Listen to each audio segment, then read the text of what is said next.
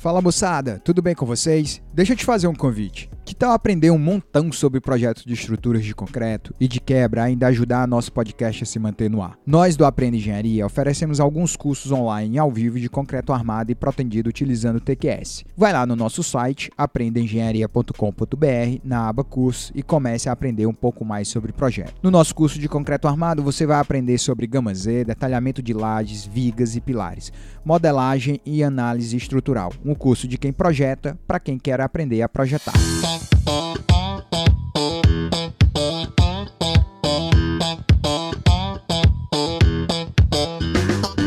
Fala galera, aqui é professor Enson Portela falando e no episódio de hoje do Aprenda Engenharia nós vamos bater um super papo sobre estruturas de concreto. Dessa vez o nosso convidado é nada mais nada menos que o diretor de engenharia da TQS, o engenheiro civil Alio Kimura. Vamos falar de NBR 6118, estimativa de flechas utilizando grelha não linear, vamos falar de fluência do concreto, métodos elementos finitos aplicados a projetos de estruturas de concreto armado, enfim, muito assunto bacana será coberto aqui neste episódio. Na verdade, devo te lembrar que este episódio está dividido em duas partes. Então vem comigo que eu te prometo que vai valer a pena. Alio, nossa ideia nesse episódio aqui é discutir um pouco sobre projetos estruturas de concreto, diria até para você de uma forma mais geral, né? Falar um pouco também do tratamento e recursos do TQS, falar um pouco ali da revisão da norma, que eu sei que você está 100% por dentro da revisão da norma NBR 6118 e o que, que a gente espera dela, então eu vou começar puxando aqui por esse último assunto, que seria perguntar para você o que é que a gente pode esperar das principais mudanças que devem vir da norma 6118. Em relação a 6118, é um processo de revisão que está chegando agora no fim. Ele se iniciou ali em 2018, já foram várias reuniões plenárias, faz bastante tempo agora já com reuniões remotas pela internet, o que propiciou aí a participação de muito mais pessoas nessa revisão, o que deixou a gente muito mais feliz. É importante lembrar que essa comissão, a coordenadora é a engenheira Sueli Bueno, e eu faço a parte da secretaria. Ao todo, nesse tempo, a gente recebeu ali mais de 200 sugestões oficiais que foram debatidas e analisadas nas plenárias. Em termos de mudança, né, que é o que todo mundo quer ficar sabendo, o que, que vem de novidade, né? Claro, vou adiantar aqui, seriam, vamos dizer, possíveis mudanças, porque ainda o texto ainda vai para consulta nacional, enfim, e ainda pode ter alguma mudança mais nada para o fim. Mas o que se espera desse novo texto, vai de 2022, são mudanças mais pontuais, muitas vezes ajustes até para deixar o texto da norma mais claro, naqueles pontos em que geram, vamos dizer, mais dúvidas. Ou seja, no fundo, aquilo que a gente comenta, né? A base da norma de 2014 e dessa revisão que está em andamento foi lá a norma de 2003. Então, essa base vai continuar, seja a questão de capítulos, numeração, nada vai ser alterado. Em 2014 teve uma mudança grande que foi a introdução dos concretos de alta resistência, FCK acima de 50. Agora, para essa 2021, não entra, vamos dizer, nenhum material muito novo ah, para a gente pela norma. O que eu disse vão ser mais mudanças pontuais mesmo de ajustes de texto. Para dar alguns exemplos, às vezes algumas dúvidas da parte de análise de efeitos localizados em pilar parede, a gente vai tentar esclarecer, né? Mas não é uma mudança da metodologia em si. A questão do uso do delta C lá, né? Daquela tolerância nos cobrimentos, também vai entrar um texto ali para deixar mais claro, né? Porque muita gente usava, vamos dizer, o texto da forma como estava na norma, até de forma indevida. E Agora também, faz pouco tempo, surgiu uma mudança interessante na questão do estado limite último, né? Ou seja, a verificação do estado limite último de sessões ali submetidas à flexão composta, entrou um coeficiente de fragilidade que já existia em outras normas internacionais, que vai impactar, provavelmente em alguns casos particulares, de dimensionamento de pilares com concreto acima, se eu não me engano, de 40 ou 45 MPa. Tá? Então, a princípio, é isso que vem pela frente aí na NBR 6118 2022. Ou seja, pela sua fala, eu estou entendendo que é mais é um ajuste fino do que propriamente uma mudança mais radical no texto da norma, né? Exatamente. Então isso mostra, inclusive, né? Aí você fala assim, poxa, mas não está vindo nenhuma mudança significativa, por que será? Na verdade, isso mostra que o texto atual está bem consolidado. E aquilo que eu isso. falei, né? A base de 2003 é, foi muito forte, né? Muito consistente né, muito sólida, e é por isso que a gente continua trabalhando nessa base, e conforme você falou, né, eu adiantei, vão ser mudanças mais pontuais dessa vez. Bacana. A gente tem uma questão que de vez em quando as pessoas me abordam, principalmente quem trabalha projetando casas, que é o lance lá do pilar com a dimensão de 12 centímetros, né? Tem gente que se ancora na norma 15575, que diz que permite o pilar com 12, a 6118 vai limitar ali até 19 e deixa você ir até 14 desde que você utilize o gama N lá para o esforço normal no pilar. Primeiro, eu gostaria de ouvir tua opinião. Eu tenho que respeitar 12 ou 14 e segundo, eu gostaria de saber se a norma vem, a 6118 faz alguma menção com isso, vai alinhar com a 1575, o que é que se espera disso? Não, a princípio vai continuar do jeito que está, né? Ou seja, a dimensão mínima na 6118 para pilares vai ser uma dimensão de seção transversal de 14 centímetros, né? E aplicando o gama N ainda. Essa decisão do lado da norma de projeto foi baseado sim em pesquisas que mostraram que realmente pilares com dimensões abaixo dos 14 podem ter a questão da segurança com dificuldade, vamos dizer, de verificar segurança nesse tipo de pilar, né? Com a dimensão muito reduzida. Claro, é, olhando a prática, a gente percebe que em edificações de pequeno porte, isso, é, pilares né, menores são mais comuns. O que eu vejo nesse caso que o ideal seria tentar fazer uma norma específica para edificações de pequeno porte, talvez, ou algumas recomendações específicas, porque para a NBR 6118 fica muito difícil a gente abranger tudo isso, né? Porque a 6118 claro. ela é um guarda-chuva, vamos dizer, muito grande, né? Ela, ela, abrange desde residência até chegando ali no limite de pontes, enfim, isso, barragens e etc. Então, para a 6118, do ponto de vista estrutural mesmo, de acordo com as pesquisas que foram usadas para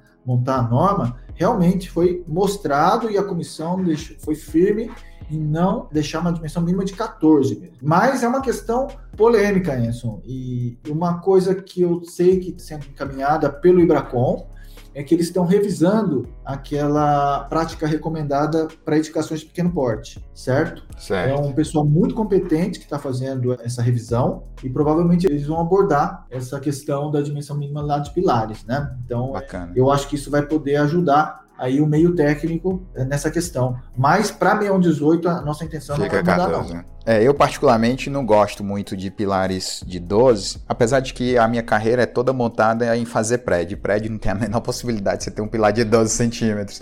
Mas mesmo nas poucas casas que eu fiz na minha vida, eu não uso pilar de 12 porque eu tenho um medo muito grande, é de flambagem, entendeu? Não é Sim. nem do esforço de compressão, eu morro de medo de flambagem. Então é um negócio que eu aboli, assim. Eu só uso 14, sempre usei no mínimo 14 e vou continuar usando 14. É, o que eu sempre falo, Anderson, é, mesmo do de 12, eu falo seguinte, embora possa ter situações que exista um pilar de 12 ali e não esteja rompido, né, está funcionando ali na prática, para estado limite último, né, que é a base ali do nosso projeto estrutural, é um elemento realmente, se você colocar num papel 12 centímetros, tirar os cobrimentos, a espessura do estribo e colocar a armadura lá dentro, a gente percebe, não precisa, só um leigo já percebe claramente o quão sensível num pilar, por exemplo, é o posicionamento das armaduras, né? É. E aí ele já percebe que há algo ali que ele precisa tomar cuidado. Independente se aquilo está lá de pé numa obra, pode ser que naquela obra em particular a carga não está lá, o está limite último, enfim, Isso. tem uma série de condições que mantém é. aquele pilar ali estável.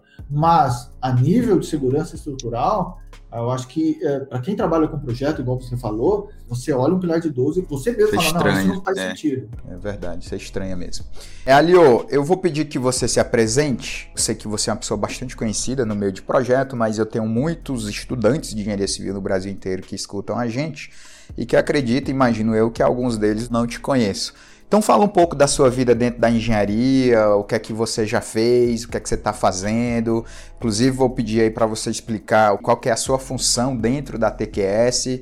Conta pra gente onde é que você estudou, como é que foi seu começo e como é que tá agora. Ok. É, bom, antes de mais nada, antes até de me apresentar, a gente acabou entrando já direto no assunto de norma, mas gostaria de agradecer o convite aí do Aprenda Engenharia. É um privilégio, tá? Podendo conversar aí com você, Enson. Imagina. Na realidade, eu sou engenheiro civil, me formei em 1997 na Unesp de Bauru. Passei um ano fazendo pós-graduação na USP de São Carlos e depois já me engajei aqui na TQS, no setor de desenvolvimento de softwares para projeto de estruturas de concreto armado, protendido, né, pré-moldado. Desde então, minha carreira inteira é toda focada nessa parte de desenvolvimento então de softwares. Claro, gosto muito dessa parte aí da parte de análise estrutural, né, dimensionamento de, de elementos de concreto armado, é uma paixão que eu tenho ali é, em termos de engenharia. Hoje sou sócio-diretor aqui da TQS,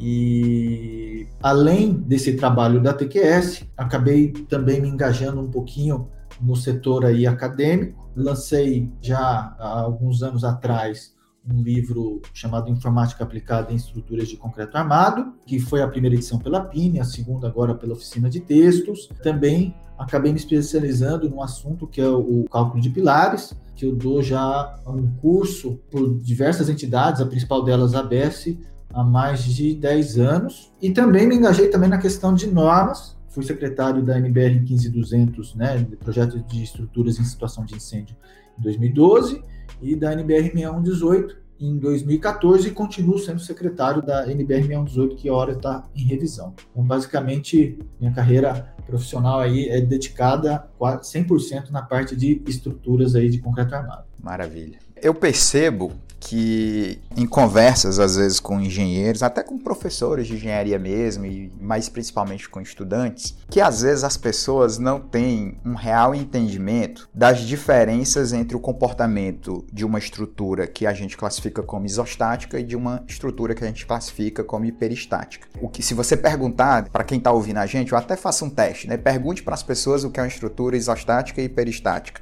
você vai ver que a maioria das pessoas vão fazer essa distinção com base nas três equações do equilíbrio da isostática, né? Não, estrutura isostática é quando eu tenho as três equações lá e dão certo. Estrutura hiperestática é quando eu não consigo resolver o sistema porque eu tenho mais variáveis do que a equação.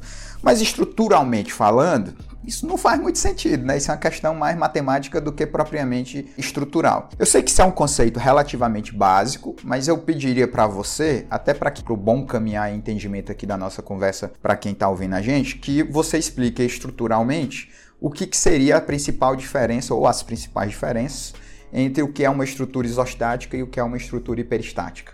Ok. Bom, conforme você falou, é, é um conceito que a gente aprende ali lá na graduação, né, de uma forma bastante forte, né? Tem todo aquele conceito que está por trás, né, da, da, estrutura isostática, você ter, vamos dizer, um número ali de reações, né, igual ao número de equações de equilíbrio.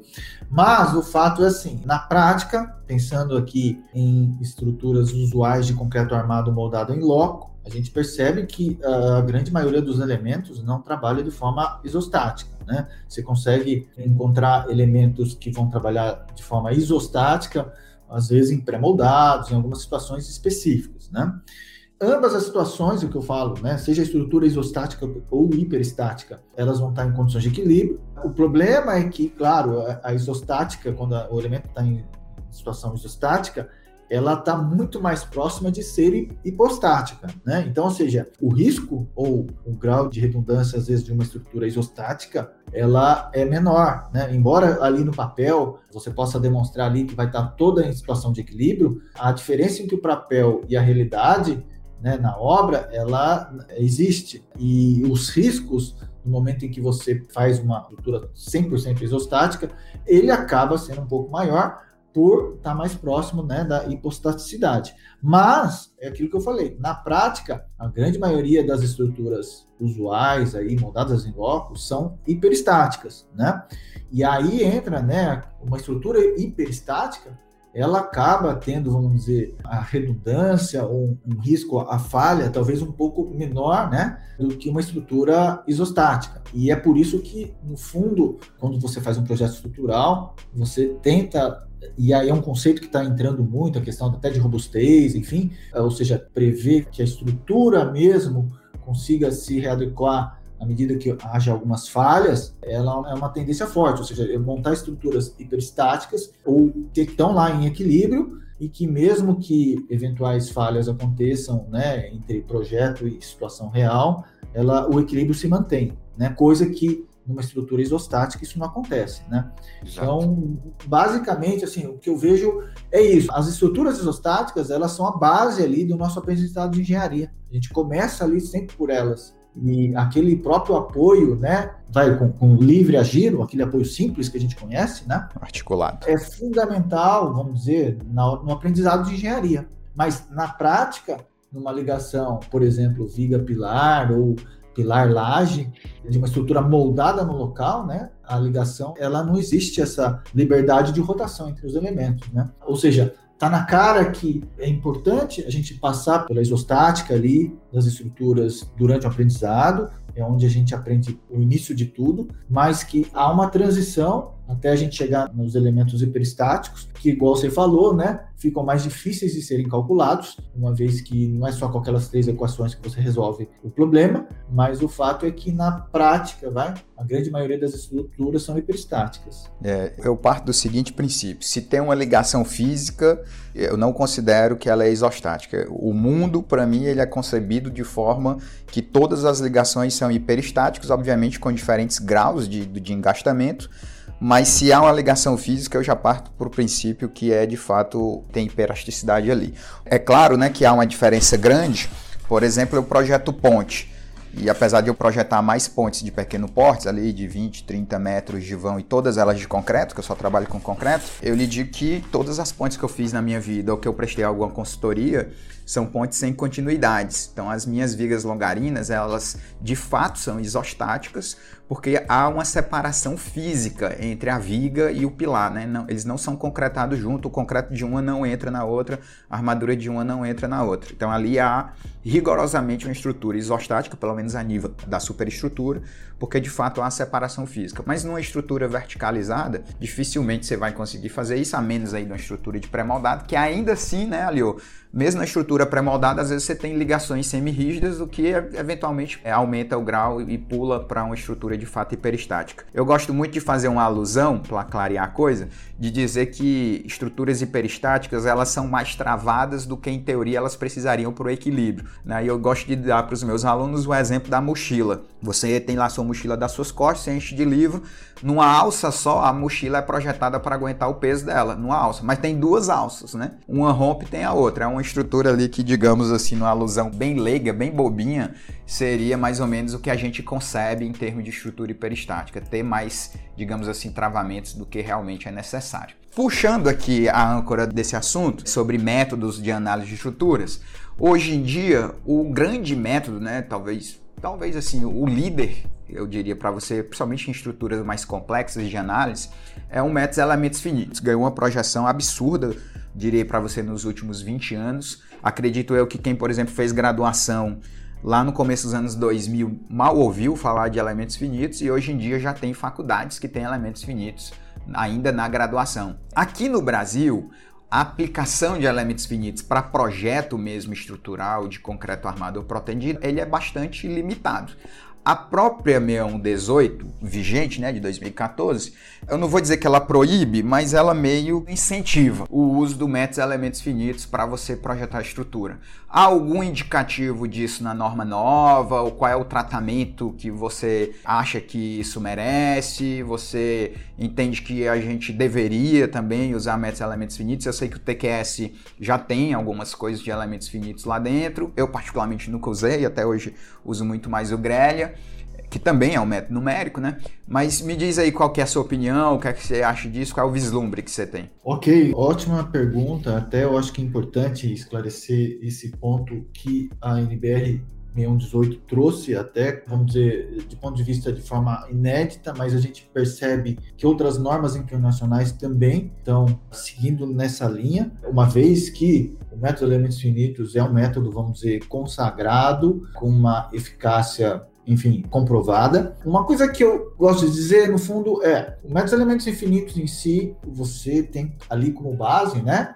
Resolver a estrutura juntando pequenas partes que são os elementos, né? Pequenos elementos finitos, tá? Esses elementos, eles podem ser lineares, de barras bidimensionais, chapa, casca, placa, ou mesmo sólidos, né? Ou seja, de, de, ponto de vista teórico, eu imagino que até uma discretização em barras também não deixa de ser uma aplicação também do método de elementos finitos. Muita gente aborda, né, ou seja, ficou ali na prática chamar de método de elementos finitos, mas quando se usa elementos bidimensionais ou sólidos, ou seja, quando você modela uma, laje por placa, um pilar parede com casca, um, um elemento de fundação por elementos sólidos. A norma, ela não quis e não impõe nenhuma proibição nesse sentido. O que ela quis é, no fundo, alertar para situações que ocorreram na prática e que poderiam ter causado até acidentes no momento em que os resultados da modelagem por elementos finitos foram usadas indevidamente, né?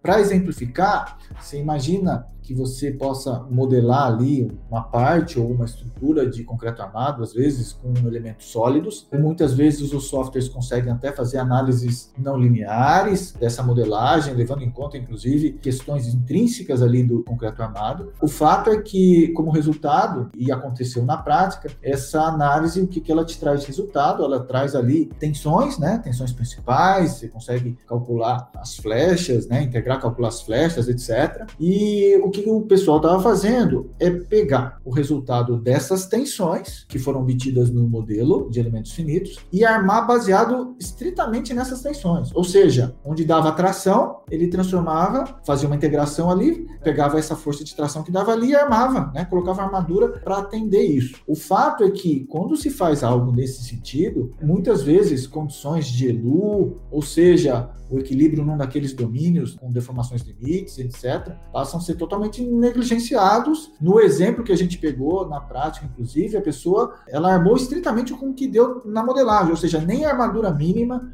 e nem a ancoragem ela considerou. Então, na realidade, então você imagina né, um resultado na tela do computador a pessoa vai lá, entende que aquilo ó, é uma modelagem por elementos finitos, ou seja, está muito bem feita, etc, etc. Ele pega as tensões e arma onde deu tração. É isso que a norma quis colocar, que não é assim que tem que ser feito. O elementos finitos, esse tipo de modelagem, ele é ótima, por exemplo, para você ver o caminhamento né, das tensões. Às vezes, num elemento especial, até ele pode servir de base para você, às vezes, aplicar um método de bielas e tirantes. Né? Aí sim, um método ali específico né, para ILU. Então, a norma nova não tem nenhuma intenção de mexer naquilo que foi colocado. A comissão entende que que foi colocado está correto, não é uma proibição, mas sim uma limitação do uso, né, do, limitação do uso indevido. Claro, usar o método de elementos finitos de uma forma coerente não há problema algum. Né? Eu posso dizer que outras normas, por exemplo, o próprio ACI, já está também abordando a questão dos cuidados do uso desse método de elementos finitos. Então, a visão tem que ser passada é essa, né? Ou seja, é um método consagrado, um método que funciona, tá? que traz bons resultados, mas que ele precisa ser usado de forma adequada. Não basta pegar, então, pegar os resultados que estão ali na tela do computador e transformar aquilo em armadura. Concreto armado é mais do que isso. Você tem que atender todas as condições que estão impostas ali na norma. Isso aí, corretíssimo. É, eu, particularmente, sou muito fã do Métodos Elementos Finitos, porque na minha graduação de Engenharia Civil eu fui aluno de um cara que deu aula exatamente dessa disciplina para mim, e para mim foi um divisor de águas. Acabei fazendo o meu trabalho de conclusão de curso nisso, meu mestrado foi nisso, criar modelagens de, no caso, elementos bidimensionais para modelar comportamento do dano e temperatura em, em materiais viscoelásticos, que nem tem muito a ver com concreto, mas acaba que eu despertei muito por esse lado, aí passei a usar alguns softwares de elementos finitos, né? Eu acho que o principal deles aí talvez seja o Abacus, e é como você está falando, é um método excelente, é um método muito bom, mas que, como todo e qualquer outro método, precisa ali você se ancorar na ideia de que são hipóteses, né? Como eu gosto sempre de dizer, a gente de engenharia resolve modelos, né? A gente não resolve a realidade. E os nossos modelos são realidades idealizadas. Então a gente tem que ter muito cuidado em simplesmente confiar em resultados de modelos cegamente, sem fazer ponderações do que vai acontecer no real. E só para complementar, Enson, eu acho importante assim, os softwares que geralmente trabalham com, vamos dizer, com modelagens numéricas mais robustas, vamos dizer, com elementos finitos, contorno, etc. Você falou do Abacus, a gente tem ANSYS, tem Strap, tem, tem um monte de, de softwares, né? que, que fazem a modelagem com elementos finitos, é importante que o ouvinte tenha a percepção seguinte: esses softwares eles podem modelar qualquer tipo de elemento, não precisa ser de concreto armado, eles têm a capacidade de modelar uma peça de avião, peça de automóvel, o que seja. Né? Então, eles são altamente genéricos. E, e, o importante, às vezes, que a gente percebe, às vezes a, a pessoa vai lá, geometricamente aquilo está parecendo a estrutura de concreto armado. Mas ele tem que modelar com aquilo com condições que o material concreto armado esteja bem simulado ali nessa modelagem. Porque senão vai dar tudo errado. E o software de elementos finitos, eu acho que é bom, né? Você pesquisou isso. Acho que é bom deixar claro para o leitor. Não é um software simples de ser usado. Nem um pouco. Até, vamos supor, na hora de você escolher o elemento finito que você vai ser usado, tem vários tipos, ou seja, qual é aquele melhor? A malha. Malha é um problema enorme. Isso. E o que eu vejo, na hora de você modelar procedimentos finitos, você passou por isso, são N variáveis necessárias para você conseguir fazer a modelagem. Isso. E às vezes a pessoa olha uma tela, olha ali um valor, ele pensa que aquele valor não tem nada a ver com o concreto armado, ou seja, ele usa o default, e é aquilo que eu falei, o default, às vezes, desses softwares não foram pensados para concreto armado. Isso, Pode ter sido pensados para outros tipos de materiais. Perfeito, e, perfeito. e aí que tem que se tomar um pouco mais de cuidado e critério na hora de usar esse tipo de modelagem. Maravilha.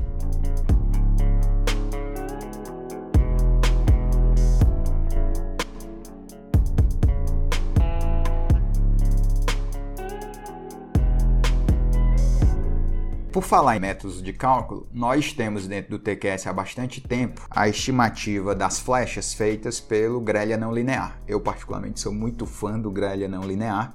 Acho a sacada de vocês ali de fazer as divisões nos steps para representar a sequência de construção isso aí para mim foi algo assim inteligentíssimo, né? porque de fato a gente considera uma combinação de carregamento como se a carga entrasse lá de uma vez, né? E, e não entra. Então eu uso grelha não linear, como diz aqui no Ceará, à torta e à direita, né? Para to todos os meus projetos. Mas eu vejo muito o pessoal debatendo ali sobre qual que seria o jeito certo de calcular uma flecha dentro de uma peça de concreto. Eu gosto muito do artigo que fala do cálculo de flechas lá no TQS Docs porque vocês nem usam o termo calcular, vocês usam o termo estimar, né? Porque a gente de fato não calcula porque não é um negócio certo. Assim. Se a gente for lá fazer a nossa estimativa e verificar em loco, a gente vê que realmente dá diferente.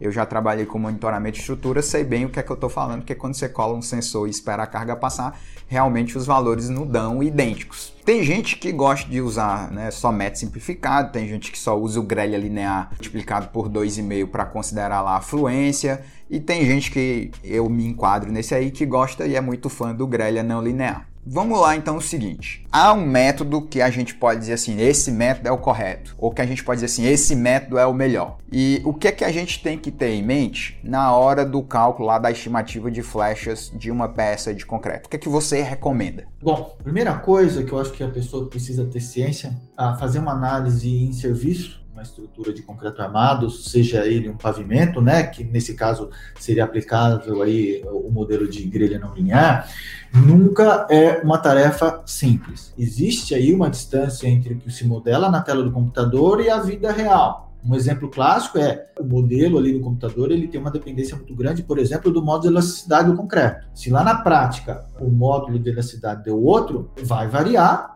o resultado. E é por isso, né, em função de N variáveis que podem afetar o cálculo, por exemplo, das flechas em pavimentos, é que a gente costuma dizer que a gente não calcula para tirar aquela coisa de que o valor que sai na tela do computador é algo exato. Não. Isso, o que exatamente. se faz é uma mera estimativa. Isso, quem sempre comentou, e eu me lembro de falando isso, é o professor Zamarion, que foi um dos que trabalhou muito na revisão da NBR 18-2003. Né? Ele sempre falava em estimativa de flechas, o cálculo né, para tirar essa questão da precisão. Então, acho que a primeira coisa, independente da ferramenta ou do modelo que vai ser usado, né, um engenheiro tem que ter essa noção. Ou seja, por mais que ele use um método sofisticado ali no computador, na prática existe uma diferença, existem variáveis que podem afetar ali a questão das flechas de uma forma muito incisiva, por exemplo, até a questão dos coramentos, etc., que muitas vezes nem são simulados ali junto no computador. Bom, então esse é o primeiro ponto. O LS não é algo simples de ser avaliado. Em relação às metodologias, é importante dizer que, inclusive, eu participei bastante do Grelha Não Linear, né? Foi,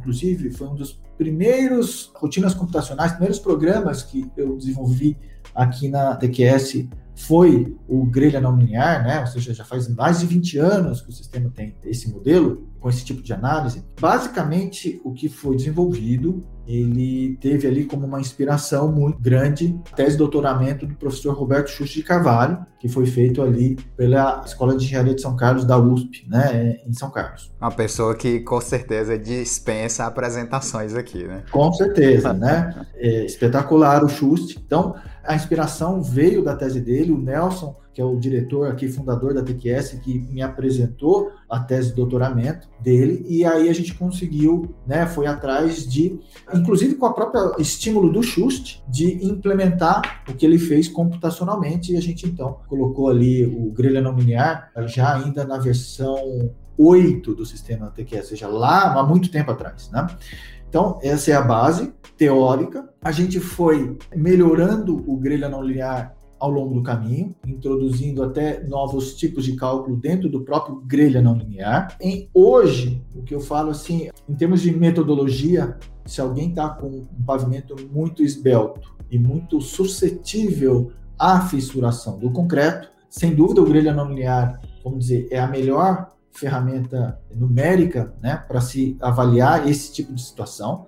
É claro que, se às vezes você tem um pavimento em que os vãos são pequenos e praticamente tudo não fissura, ou seja, tudo vai continuar em estádio 1, tanto faz fazer uma análise, às vezes, elástica ou não linear, né, que a, a diferença não vai ser grande. Né? O grelha não linear ele acaba sendo preponderante quando há fissuração. E Isso. é importante dizer que as estruturas usuais que a gente vê aqui no nosso dia a dia, eles entram sim no estádio 2. Elas são projetadas para parte delas trabalharem no estádio 2, ou seja, com algumas seções fissuradas. Então, nesse ponto, sem dúvida, de termos de precisão de cálculo, o grelha não linear ele, ele é um método é, melhor para fins dessa análise. É claro, igual você mencionou, análise elástica ali, sem consideração de nenhum tipo de fissuração, né, multiplicada ali por um fator, ela continua sendo válida, muitas vezes até para a pessoa ter uma ordem de grandeza de uma forma até rápida, porque análise não linear, a gente acabou de falar do quão complicado é modelar uma estrutura com métodos elementos finitos. Análise não linear é a mesma coisa. Fazer uma análise não linear ela é muito mais complexa do que fazer uma análise linear simples. É só fazer um parênteses aqui, quando você está falando análise não linear, é análise não linear física, né? Não tá, Isso. Né? Só para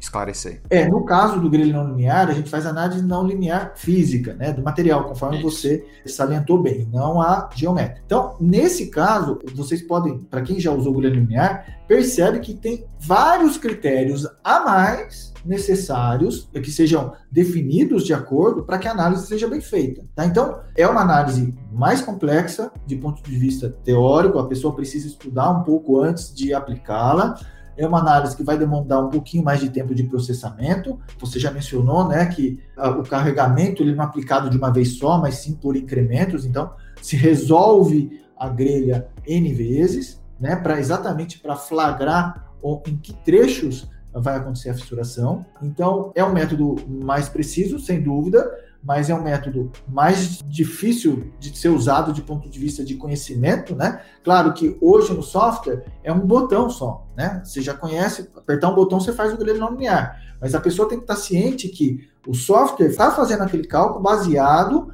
em alguns critérios que precisam ser adequadamente definidos pelo usuário. Enquanto que numa grelha linear não se considerou nada de fissuração, vamos dizer, e depois multiplica ali por 2,5. Conforme eu disse, esse método mais simples, ele continua sendo válido, né, para uma estimativa mais aproximada, mas se a estrutura vai fissurar muito, né, talvez é interessante ir para uma análise não linear. E na realidade, esse talvez seja para mim, muitas vezes eu comento que o grelho não linear, ao invés da pessoa processar ela, simplesmente só focar no valor da flecha final, ou seja, o grelho não linear, a flecha final é importante? Sim. É o que o engenheiro quer? Sim. Mas o grelho não linear, eu acho que o resultado mais importante que ele traz para o engenheiro é o quanto que em serviço a estrutura vai trabalhar no estágio 2. Se você entra no resultado gráfico de grelha não linear e você tem um pavimento em que muitas barras estão vermelhas, ali estão no estádio 2, significa que a estrutura não está boa, independente do valor da flecha que deu. Enquanto que, se você tem um pavimento que a parte menor da estrutura está no estádio 2, opa, então tem uma estrutura ali que provavelmente vai ter um comportamento melhor em serviço. Tá? Então, grelha não linear, apesar de muita gente focar na flecha calculada por esse procedimento, acho que o mais importante ele dá o nível de fissuração que vai acontecer no pavimento na medida em que os, os carregamentos de serviço forem aplicados. Por quê? Porque exatamente essa fissuração do concreto que passa a ser um elemento fundamental no cálculo de flechas, né, quando essa fissuração é elevada. Além dessa fissuração, também tem um efeito muito importante que é o tempo e a fluência. Né? Então, tem a fissuração do concreto e a fluência, que são dois efeitos fundamentais que o engenheiro não pode deixar de considerar no momento em que está calculando uma flecha numa viga ou numa laje. É isso aí. E só até complementando o que você falou, né? Perfeita a sua colocação, excelente. A norma, gente, ela não especifica um método de cálculo da flecha. A norma não vai dizer, ó, tem que usar o grelha não linear. Ela vai te dizer apenas que é sua responsabilidade verificar no estado de serviço, estado limite de serviço, a flecha, mas ela te obriga a considerar os efeitos de fluência e fissuração na hora que você está calculando a sua flecha. Então, essa discussão é importante porque o método é sempre responsabilidade de quem projeta, mas as premissas que tem que estar tá no método, elas são normativas. Então você tem sim que considerar a fluência e você tem sim que considerar o efeito da fissuração. E aí só para clarear para o pessoal que está ouvindo a gente, que talvez né, alguns aqui nunca nem viram que é um grelha não linear, não sabe o que, que é. Um dos grandes lances do que eu estou falando, que eu sou fã do grelha não linear e que o Alio colocou, é o seguinte: o grelha não linear ele vai fazendo análise em passos, em steps. Então ele não joga a carga que vai atuar no pavimento na situação de serviço e calcula para aquela situação, porque há uma modelagem do que acontece na realidade, né? E o que é que acontece na realidade? A laje é escorada, ela é armada, o concreto é jogado. Quando o concreto tá, é feito lá, a cura, e tá só com peso próprio, ainda tá escorado. Dali a pouco tira a escora, aí vai ter uma flecha só do peso próprio. Dali a pouco vem uma alvenaria, mas a alvenaria já é feita em cima da flecha que foi causada pelo peso próprio. Aí você passa a ter o peso próprio com a alvenaria agindo, dá outra flecha. Dali a pouco vem o pavimento, o revestimento do pavimento, dá outra flecha que já vai ser em cima da flecha que deu do peso próprio e da alvenaria e depois aqui entra a sobrecarga. Então, esse tipo de modelagem ele é feito dentro do grelha linear porque a análise é feita pedacinho por pedacinho. Então, ele primeiro joga 20% da carga e faz a análise do pavimento. Depois vai, sei lá, esse 40%, esse valor percentual, quem define é o usuário. Por isso que o, o Alio estava alertando aí que quando você usa o não linear, você tem análises mais complexas, porque você tem muito mais coisas que você vai precisar definir. Mas o grande ponto é esse. Então, você consegue, inclusive, ler o comportamento da estrutura à medida que a carga vai entrando. E eu concordo com você, Alio. Eu também acho que o grande lance do grelha não linear é também você ver a flecha na situação final, no último ponto, mas é você ter essa permissão de entender quando e onde a tua peça começa a fissurar. Eu acho isso fantástico. Isso, e só fazer um adendo, né, falando até